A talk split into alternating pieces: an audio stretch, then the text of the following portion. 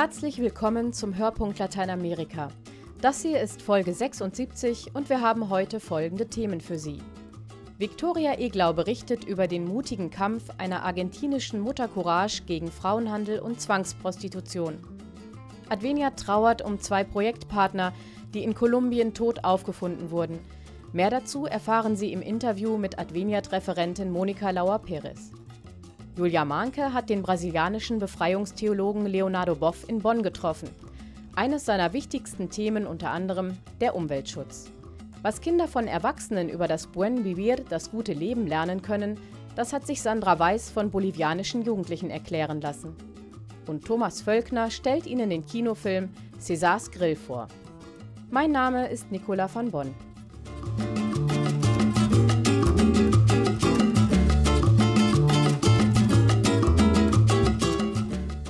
Dezember 2012 verschwand in der nordargentinischen Provinz Tucumán eine 23-jährige Frau namens Marita. Zeugen zufolge wurde sie entführt und zur Prostitution gezwungen. Die hartnäckige Suche ihrer Mutter hat die argentinische Gesellschaft für das Problem des Frauenhandels sensibilisiert. Die Zahl der sexuell ausgebeuteten Frauen in dem südamerikanischen Land liegt im Dunkeln. Manche Experten schätzen ihre Zahl auf rund 60.000. Viktoria Eglau über Susanna Trimarco, Argentiniens Mutter Courage und ihren persönlich motivierten Kampf gegen den Frauenhandel.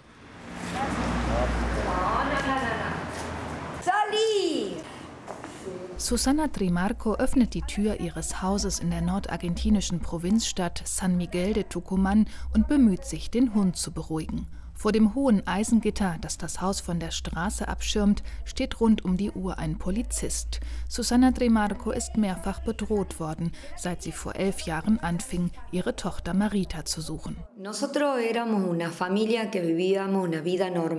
Eh, Wir waren eine ganz normale Familie, als meine Tochter verschwand. Ich hatte nie etwas von Frauenhandel und sexueller Ausbeutung gehört. Nachdem Marita nicht nach Hause gekommen war, begannen wir sie zu suchen. Schließlich sagte mir eine Prostituierte, sie wisse, was meiner Tochter zugestoßen sei. Ich wollte einfach nicht glauben, dass Marita verschleppt, verkauft und zur Prostitution gezwungen worden sei. Erinnert sich Susanna Trimarco.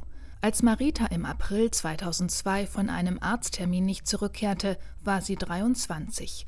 Sie könnte mit einem Freund durchgebrannt sein, vermutete die Polizei. Erst als sie laut geworden sei, hätten die Beamten die Anzeige aufgenommen, sagt die Mutter Susanna Trimarco noch immer zornig. Weil Polizei und Justiz nur schleppend ermittelten, machte sie sich selbst auf die Suche. Bei der Suche nach meiner Tochter habe ich entdeckt, dass in ganz Argentinien eine Mafia den Frauenhandel und die Zwangsprostitution organisiert. Und diese Mafia hat Komplizen in der Justiz, Polizei und Politik.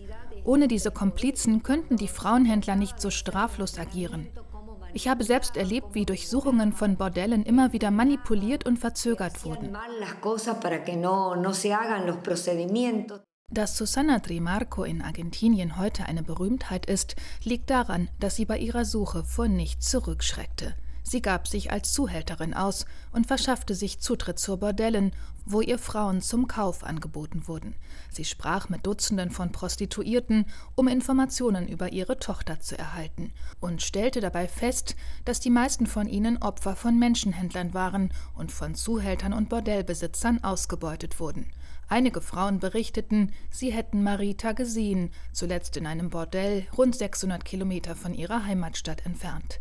Sie sagten auch in dem Gerichtsprozess aus, der 2012, ein Jahrzehnt nach Maritas Verschwinden, begann und mit dem Freispruch der 13 Angeklagten endete.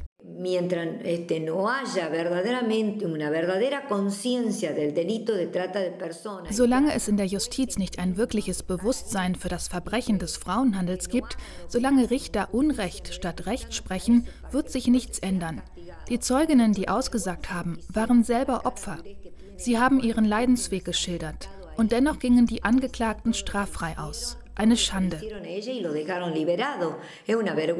In Argentinien löste der Freispruch der Beschuldigten im Fall Marita einen Sturm der Empörung aus. Dass heute über Frauenhandel und sexuelle Ausbeutung gesprochen wird, dass das Problem von der Gesellschaft wahrgenommen wird, ist zum großen Teil Susana Trimarcos Verdienst. Und auch, dass die Politik reagiert hat. 2008 trat in Argentinien ein Gesetz zur Bekämpfung des Menschenhandels in Kraft. Seitdem wurden mehr als 2000 Frauen aus Bordellen befreit und mehr als 130 Personen verurteilt. Die Opfer stammen überwiegend aus den armen Provinzen im Norden und aus dem Nachbarland Paraguay. Mercedes Asorati, Expertin für die Problematik des Frauenhandels. Es una mujer muy joven, entre los 16 eh, y los 25 años. Junge Frauen zwischen 16 und 25, die Kinder oder Angehörige zu versorgen haben und die eine schlechte oder gar keine Schulbildung haben. Oft sind sie Opfer häuslicher Gewalt. Entweder wurden sie vergewaltigt oder geschlagen. Um dieser Situation zu entfliehen, sind die Frauen bereit, jedes Arbeitsangebot anzunehmen. Susanna Trimarcos Tochter Marita bleibt bis heute verschwunden. Vor einigen Jahren hat die Mutter eine Stiftung gegründet, die inzwischen Geld von Argentiniens Nationalregierung bekommt. Ihre Mitarbeiter unterstützen nicht nur die Opfer und ihre Familien, sie gehen auch in Schulen, Polizeiwachen, Justizeinrichtungen und Stadtteilzentren, um über das Problem des Frauenhandels zu informieren. Das war ein Beitrag von Viktoria Eglau.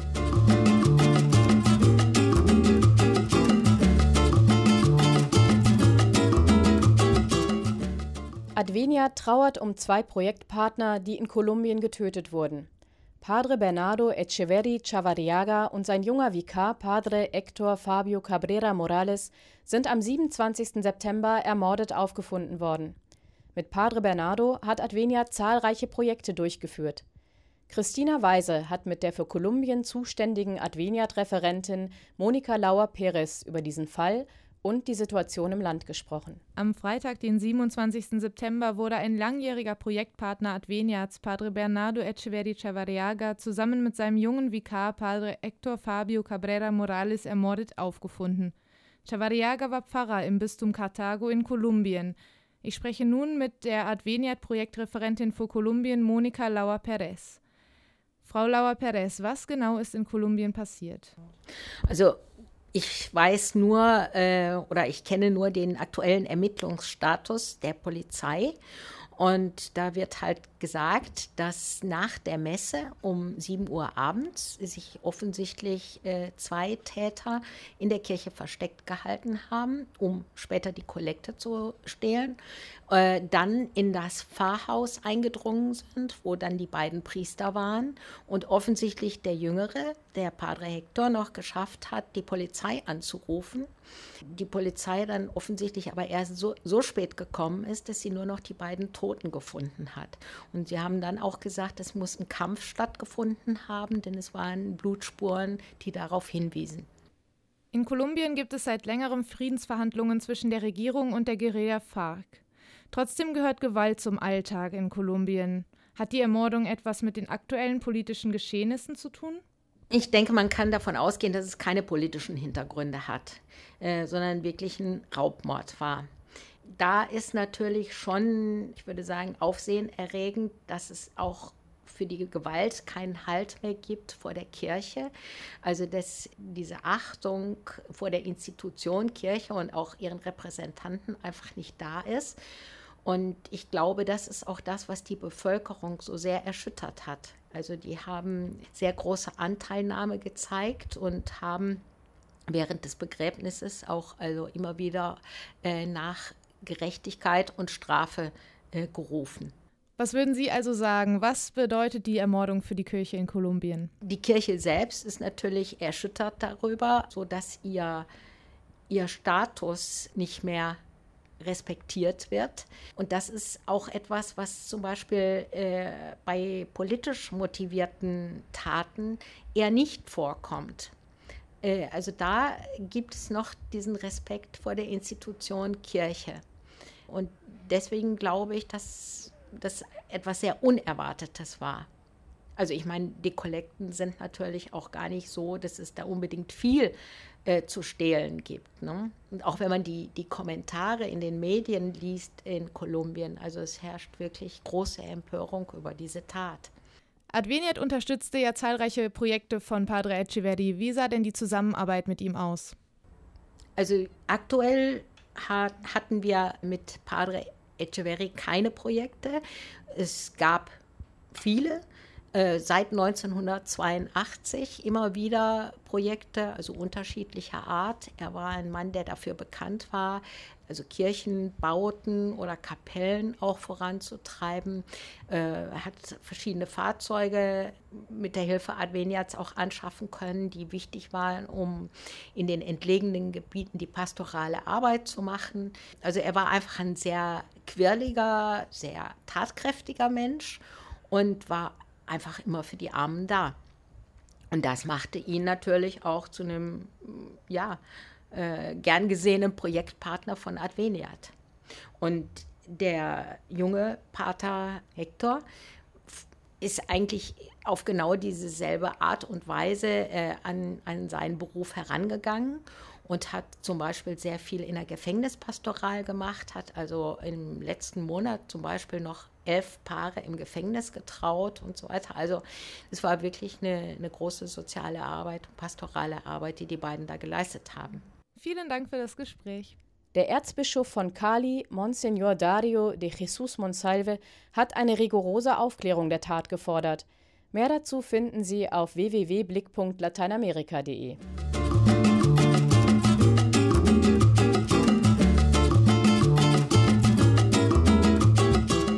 Der Brasilianer Leonardo Boff ist ein Rebell unter den Theologen.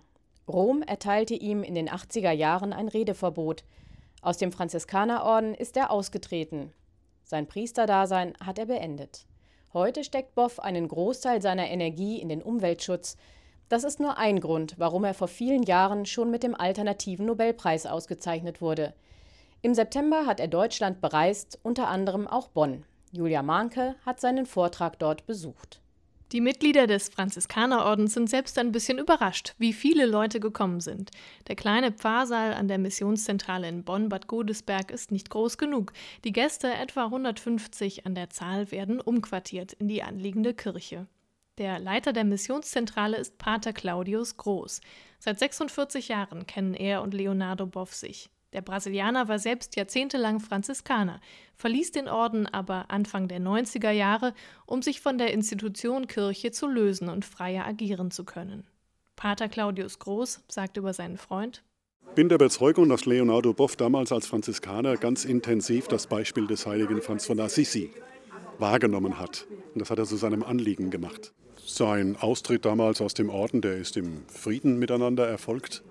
Und wenn jemand einen anderen Weg geht und der Überzeugung ist, dass das sein richtiger Weg ist, dann brechen wir die Beziehungen nicht ab.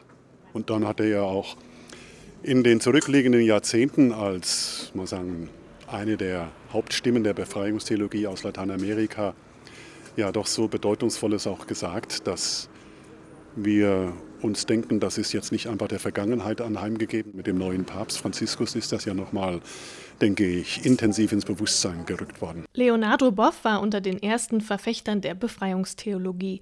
Nachdem er seinen Doktortitel in München erhalten hatte, arbeitete er in den 70er Jahren an verschiedenen Publikationen mit. Er schrieb kritische Aufsätze zum Zölibat und sprach sich immer wieder zugunsten der Menschenrechte und der Armen aus. Rom sah in manchen Aussagen der Befreiungstheologen eine Annäherung an den Marxismus. Josef Ratzinger war es, der Boff schließlich 1984 ein Redeverbot erteilte. Der ließ sich den Mund allerdings nicht verbieten. Aus dem Ordensbruder und Priester wurde ein Universitätsprofessor. 2001 erhielt er den alternativen Nobelpreis für seine Unterstützung der Basisgemeinden, der Armen und für sein Engagement, Theologie und Umweltschutz miteinander zu verbinden. Sein Vortrag in Bonn beschäftigte sich ebenfalls mit letzterem und trug den Titel Schrei der Völker, Schrei der Armen, Schrei der Mutter Erde. Der 74-jährige Theologe sprach unter anderem ein Konzept der Andenvölker an, das Buen Vivir, bei dem das Gleichgewicht zwischen verschiedenen Lebewesen im Vordergrund steht. Bien Vivir, das ist nicht äh, unser Wohlstand, das ist Leben in Gleichheit. Zunächst einmal in der Familie, in der Gemeinschaft, in Gleichheit mit der Natur. Gutes Zusammenleben am besten. Am besten. Und äh, diese Gleichheit nicht nur mit den Menschen und so auch mit den Energien der Natur, der Berge, der Wasser, des Himmels und mit dem Gott. Aber in die Zukunft, meine ich, wird dieser Begriff sehr wichtig sein. Und es ist ein Beitrag dieser großen alten Kulturen, die wir also respektieren müssen, hören müssen und lernen müssen. Nach seinem Vortrag meldeten sich einige Besucher mit Fragen zu Wort. Ein Zuhörer wollte zum Beispiel ein Zitat aus der Bibel abklopfen, auf das sich manche Gläubigen berufen. Vor der Schöpfung und beruft sich unter anderem auch auf Sätze des Alten Testaments aus der Schöpfungsgeschichte, machet euch die Erde untertan. Wie integrieren Sie diesen Satz in dieses neue Menschenbild, das Sie gezeichnet haben? Dieser Teil der Schrift ist nicht so sehr inspirierend, weil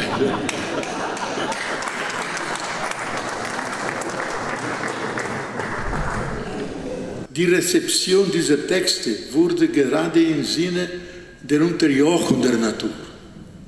Und in dem, in dem Sinne sind die Kirche Komplize der heutigen Krise, ökologischen Krise. Ich, ich ziehe vor, der zweite Kapitel von Genesis, dass der Mensch mitten in, im Garten Eden als Hüter des Paradieses ist. Der soll das bewahren, die Schöpfung. In erster Linie begeisterte Boff an diesem Abend mit inspirierenden Worten. Praktische Vorschläge in Sachen Umweltschutz hatte wohl auch niemand erwartet. Stattdessen gab der Theologe seinem Publikum zum Beispiel Folgendes mit auf den Weg. Was uns fehlt, ist gerade diese Sensibilität, wie diese Intelligenz des Herzens. Wir haben nur die Intelligenz äh, instrumentell, analytisch, intellektuelle Intelligenz.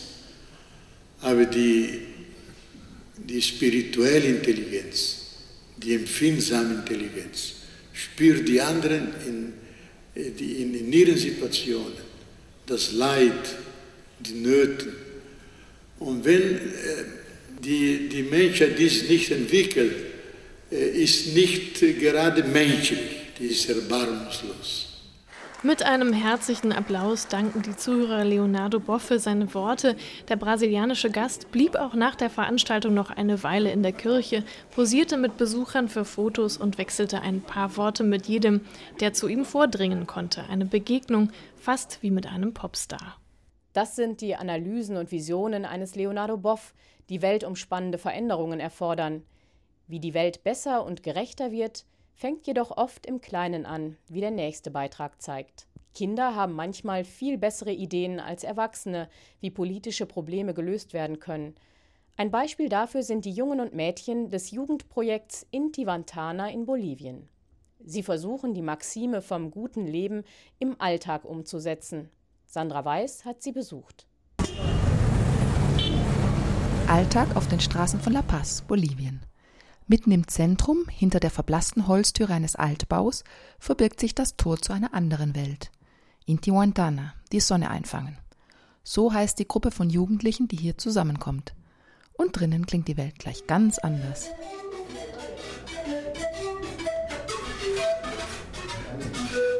Was er hier macht und warum er so gerne herkommt, erzählt der 15-jährige Peter Amador. Hier hört man dir zu, hier kannst du tanzen, singen, weinen, lachen. In der Schule geht es nur ums Lernen, aber das Leben besteht auch noch aus anderen Dingen. Bolivien ist eines der ärmsten Länder Lateinamerikas. Regionales Schlusslicht im Bildungs- und Gesundheitswesen. Und es ist ein gespaltenes Land. Westlicher Individualismus und indigene Weltanschauung prallen hier besonders stark aufeinander. Rassismus und Diskriminierung der Indigenas sind tief verankert. Dem will Intihuantana entgegenwirken. Wie, schildert Koordinator José Luis Núñez. A partir de esto lo que pretendemos es que eh, formar colectivos de, de líderes unser Ziel ist es, die Führungskräfte von morgen auszubilden, und zwar Führungskräfte, die sich der Werte unserer indigenen Kulturen bewusst sind und sich für andere engagieren. Unser Projekt ist für alle offen. Wir wollen verschiedene Sichten zusammenbringen, dass alle sowohl ihre Wurzeln kennen als auch das moderne Leben. Das ist die einzige Möglichkeit, interkulturelles Lernen zu fördern, indem wir uns nicht abschotten. Gegründet wurde Intihuantana vor 16 Jahren mit Unterstützung der katholischen Kirche. Zunächst waren es Zeltlager und Workshops an Schulen. Inzwischen ist daraus sogar ein Kinderparlament entstanden. Und Núñez schätzt, dass über 100.000 bolivianische Kinder in all den Jahren mit Intihuantana in Berührung gekommen sind. Eine der herausragendsten Vertreterinnen ist Alejandra López. Die 20-jährige Studentin war Abgeordnete im Kinderparlament.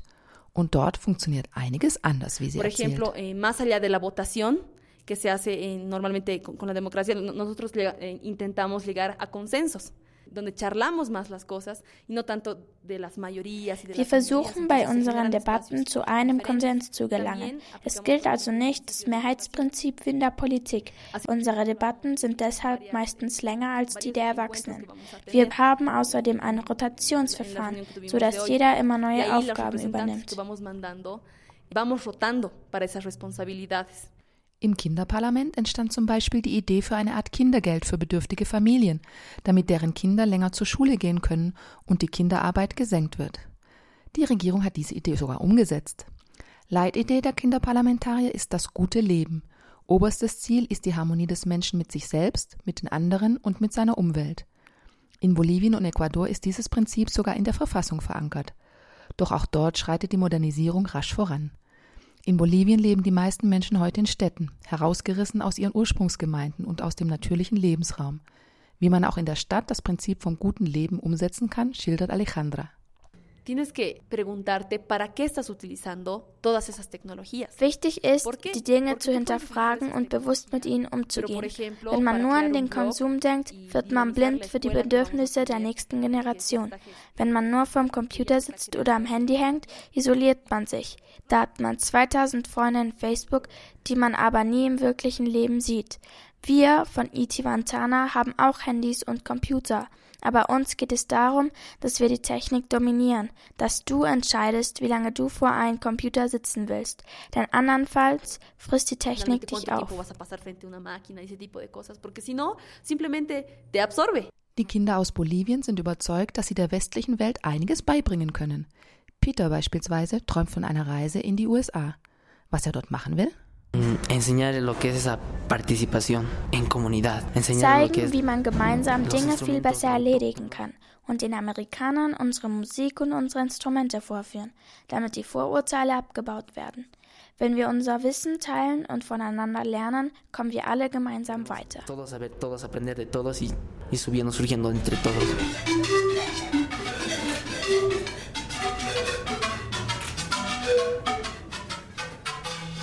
Sandra Weiß berichtete über das Kinder- und Jugendprojekt Intivantana in Bolivien. Auch unser nächstes Thema hat zu tun mit Jung und Alt, mit Unterschieden zwischen Generationen und Kulturen. Seit Anfang Oktober läuft der Dokumentarfilm Césars Grill in den deutschen Kinos.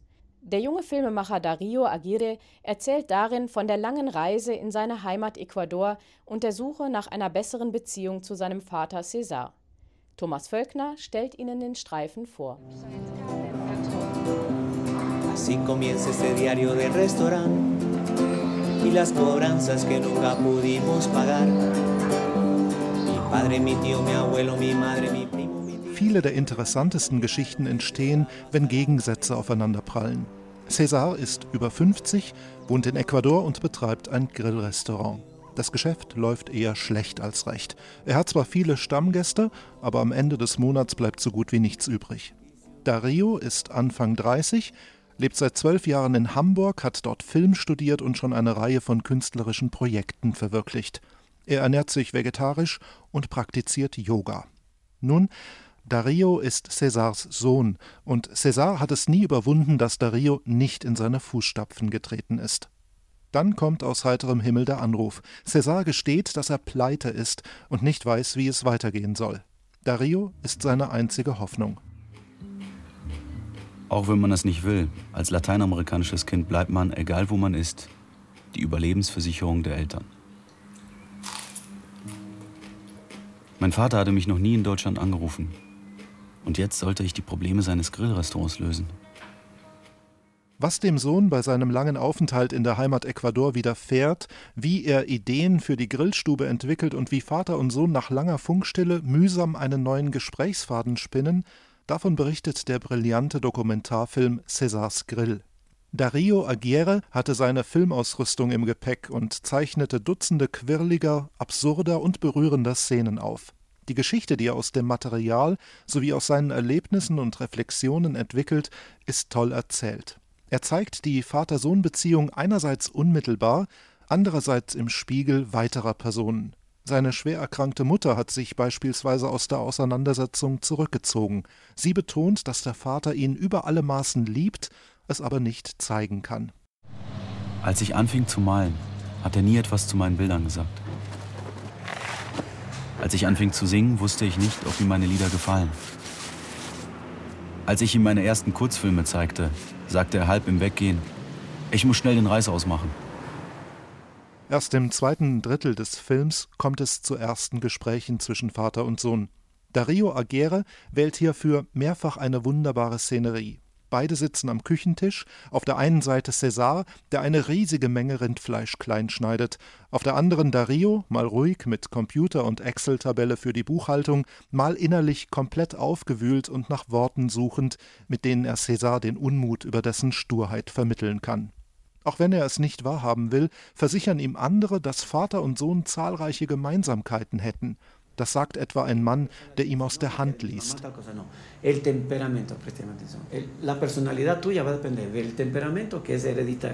De tu papá, no de tu mamá. Es wird immer deutlicher, dass Dario vor der Auseinandersetzung mit seinem Vater davongelaufen ist. Sein Lebensweg, so sehr er grundsätzlich über Kunst und Kultur definiert ist, hängt eng mit nicht gelösten familiären Problemen zusammen. So steuert der Film auf einen folgerichtigen dramaturgischen Höhepunkt zu, auf ein ehrliches Vater-Sohn-Gespräch, in dessen Verlauf César ausspricht, wie er über Dario denkt. Du, porque tampoco yo no sé qué piensas de mí. O sea, no, ah, no sabes, no sabes qué pienso de no. ti. Ah, ¿Quieres que ahorita que me dices claro. que no te, nunca te dijeron, claro. comienza a entender o sea, muchas cosas? Por ejemplo, lo que yo pienso de ti es que Césars Grill ist trotz des kulturellen Zusammenpralls, trotz der Kommunikationsprobleme, trotz der wirtschaftlichen Schieflage und trotz des Leides und der Trauer, die über die Familie kommen, ein positiv gestimmter Film. Vater und Sohn erfahren Wahrheiten über sich, die ohne die krisenhafte Situation nicht zur Sprache gekommen wären. Wenn Dario am Ende zurück nach Hamburg fliegt, ist die Zukunft des Grillrestaurants zwar ungewiss, dafür aber eine sehr wichtige Beziehung geklärt.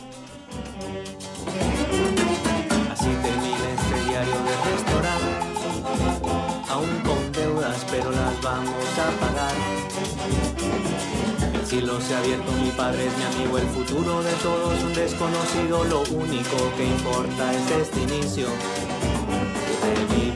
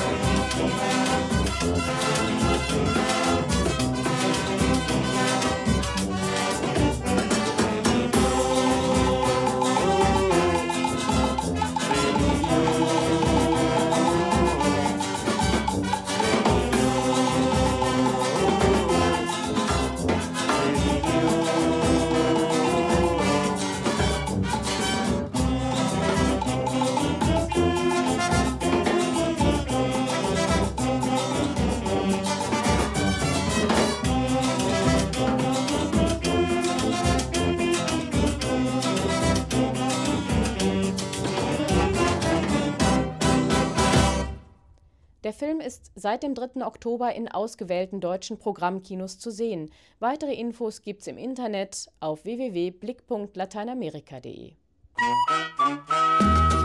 Das war der Hörpunkt Lateinamerika für dieses Mal. Vielen Dank an Viktoria Eglau, Christina Weise, Julia Manke, Sandra Weiß, Thomas Völkner und Roman Krupp für ihre Mitarbeit. Mein Name ist Nicola von Bonn. Tschüss und bis zum nächsten Mal.